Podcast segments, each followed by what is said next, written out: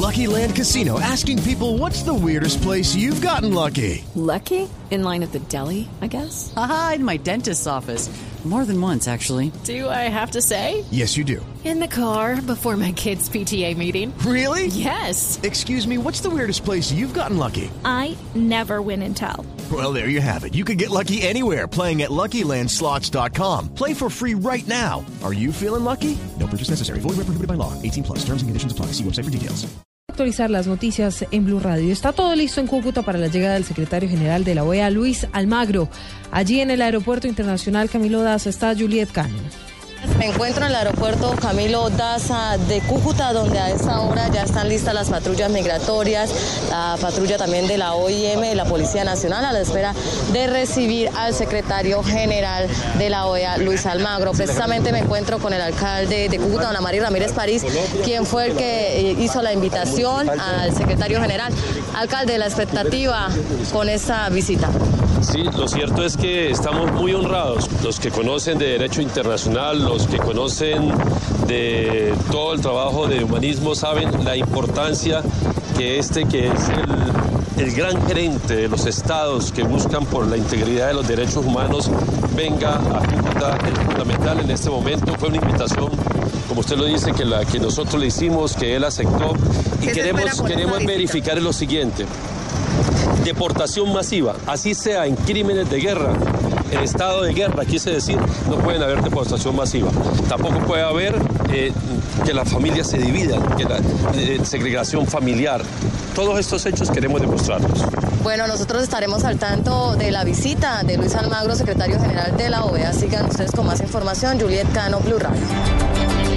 Julieta, gracias. Y vamos a otro punto allí en Cúcuta, en el Coliseo Municipal. Los deportados de Venezuela están a la espera del secretario general de la OEA para contarle acerca de todos los maltratos uh, de los que han sido víctimas por parte de las autoridades venezolanas.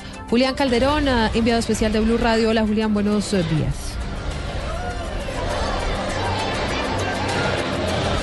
Silvia, muy buenos días. Pues aquí en el Coliseo Municipal de Cúcuta, uno de los albergues donde temporalmente cientos de personas tienen resguardo en al menos 100 carpas, reciben alimentación y ayuda humanitaria de emergencia en esta crisis humanitaria, llegará el secretario general de la OEA, Luis Almagro, y conocerá historias como la de José Acosta. Hablamos con él, es uno de los colombianos deportados desde el sector conocido como La Invasión.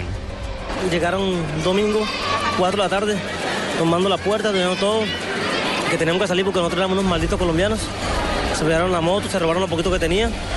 Una tenía 30 mil bolívares en efectivo, se los llevaron. Nos trataron como unos perros.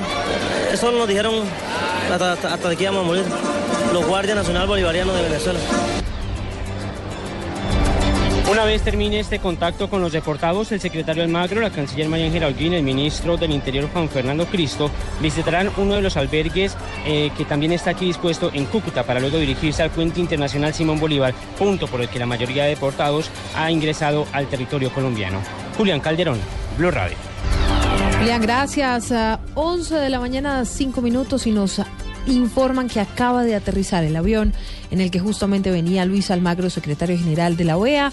Ha llegado con el embajador de Colombia ante ese organismo multilateral, Andrés González, también en compañía de la canciller María Ángela Holguín y el ministro del Interior, Juan Fernando Cristo, para ya dar inicio entonces a esta agenda donde la primera parada será justamente allí, en el Coliseo Municipal, donde está usted, Julián Calderón, con todas las personas que aguardan por Almagro. Son las 11 de la mañana, 6 minutos, momento de conocer los rostros de la humillación, todas las historias de aquellos colombianos afectados por la decisión del gobierno Maduro. En Blue Radio acompañamos a los colombianos deportados desde Venezuela. No, estamos sufriendo. Toda mi vida. Estos son los rostros de la humillación. Jonathan Javier Ortega Peñalosa. ¿Cuántos años tiene? 31. ¿Por qué se vino por acá, por Colombia? Porque por el trabajo, o sea, por la frontera, pero yo trabajaba, venía y venía, ¿se entiende? Trabajaba aquí, también me quedaba aquí, trabajaba en San Cristóbal, pero ya uno no puede estar ahorita en San Cristóbal. ¿Por qué no puede estar? Por la situación, por los colombianos, por no ser colombiano y eso, ¿sí me entiende? ¿Qué pasa con los colombianos allá? Pues que no sé, el presidente dice que, que paracos, que paramilitares, que lo van a joder, yo no sé qué más, metiéndose con la gente pobre, porque eso es lo que está haciendo él, con la gente humilde. ¿Y qué dejó usted en. Venezuela, mi señor? No, no, gracias a Dios sí, nada, nada, nada con lo que me mi trabajo sí, porque yo dependía de Venezuela, sinceramente, la mayoría de gente aquí de Cúcuta depende de Venezuela, aunque lo queramos negar, pero eh, eso sí tiene que el gobierno aquí de Colombia tiene que mirar es eso. Más noticias a esta hora en Blue Radio. En Santander denuncian amenazas contra un candidato al Consejo del municipio de Sabana de Torres.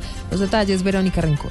Se trata del candidato al Consejo Josifredo Alvarado, quien aspira a esta corporación por el movimiento indígena Maíz en el municipio de Sabana de Torres. Según denunció César Augusto Tamayo de la Asociación de Campesinos de Santander, el candidato fue amenazado por personas que se identificaron como integrantes de las autodefensas gaitanistas. Este compañero eh, fue amenazado por, por un grupo, dos personas que lo abordaron y se identificaron como, el, como de las autodefensas gaitanistas, donde le decía que le daban 24 horas para que saliera del, del municipio so pena de ser asesinado. El candidato al Consejo recibe seguridad esporádica por parte de la policía y esperan que la unidad de protección defina la forma como va a actuar en este caso con respecto a la seguridad del aspirante al Consejo. En Bucaramanga, Verónica Rincón, Blue Radio.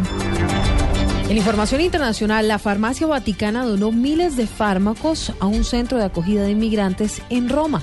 Camila Correa. Alrededor de 50 kilos de un fármaco que combate la sarna y un centenar de medicamentos han sido donados por la farmacia vaticana a un centro de Roma que en los últimos meses ha acogido a cientos de inmigrantes y refugiados. El portal de noticias Radio Vaticana informó que se trata de una iniciativa solidaria que se creó dentro del espíritu caritativo tradicional de esta farmacia y que según una de las trabajadoras del establecimiento, con la llegada masiva de inmigrantes a Italia, se han multiplicado las peticiones de fármacos para curar la enfermedad. María Camila Correa, Blue Radio. Momento de los deportes a las 11 de la mañana, 8 minutos. eh, Terminó la etapa 14 de la Vuelta a España. Joana Quintero, buenos días. ¿Y cuál es la clasificación general?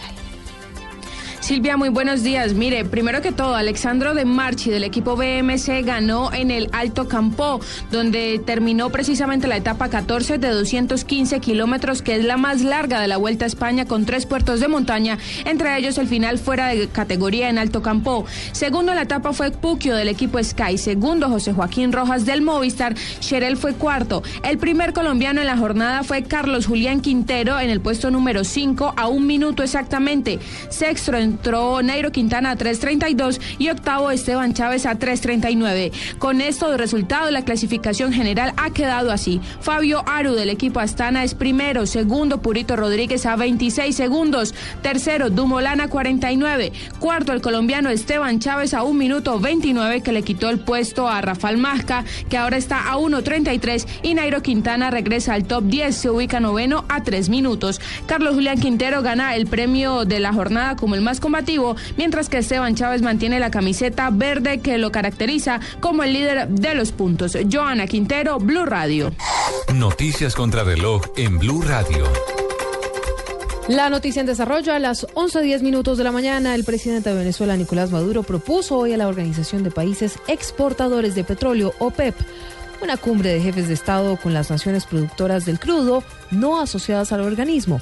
Esto en busca de estrategias que permitan la estabilización de los precios.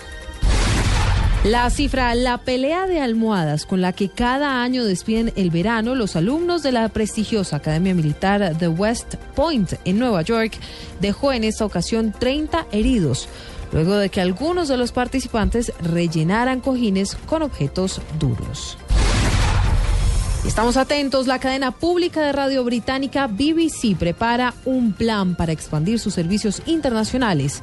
El plan incluye un programa de noticias diario destinado a Corea del Norte. Así lo reveló hoy el diario The Guardian. Son noticias a las 11:11 11 minutos. Más información en blurradio.com, arroba blurradioco. Continúen con Autos y Motos.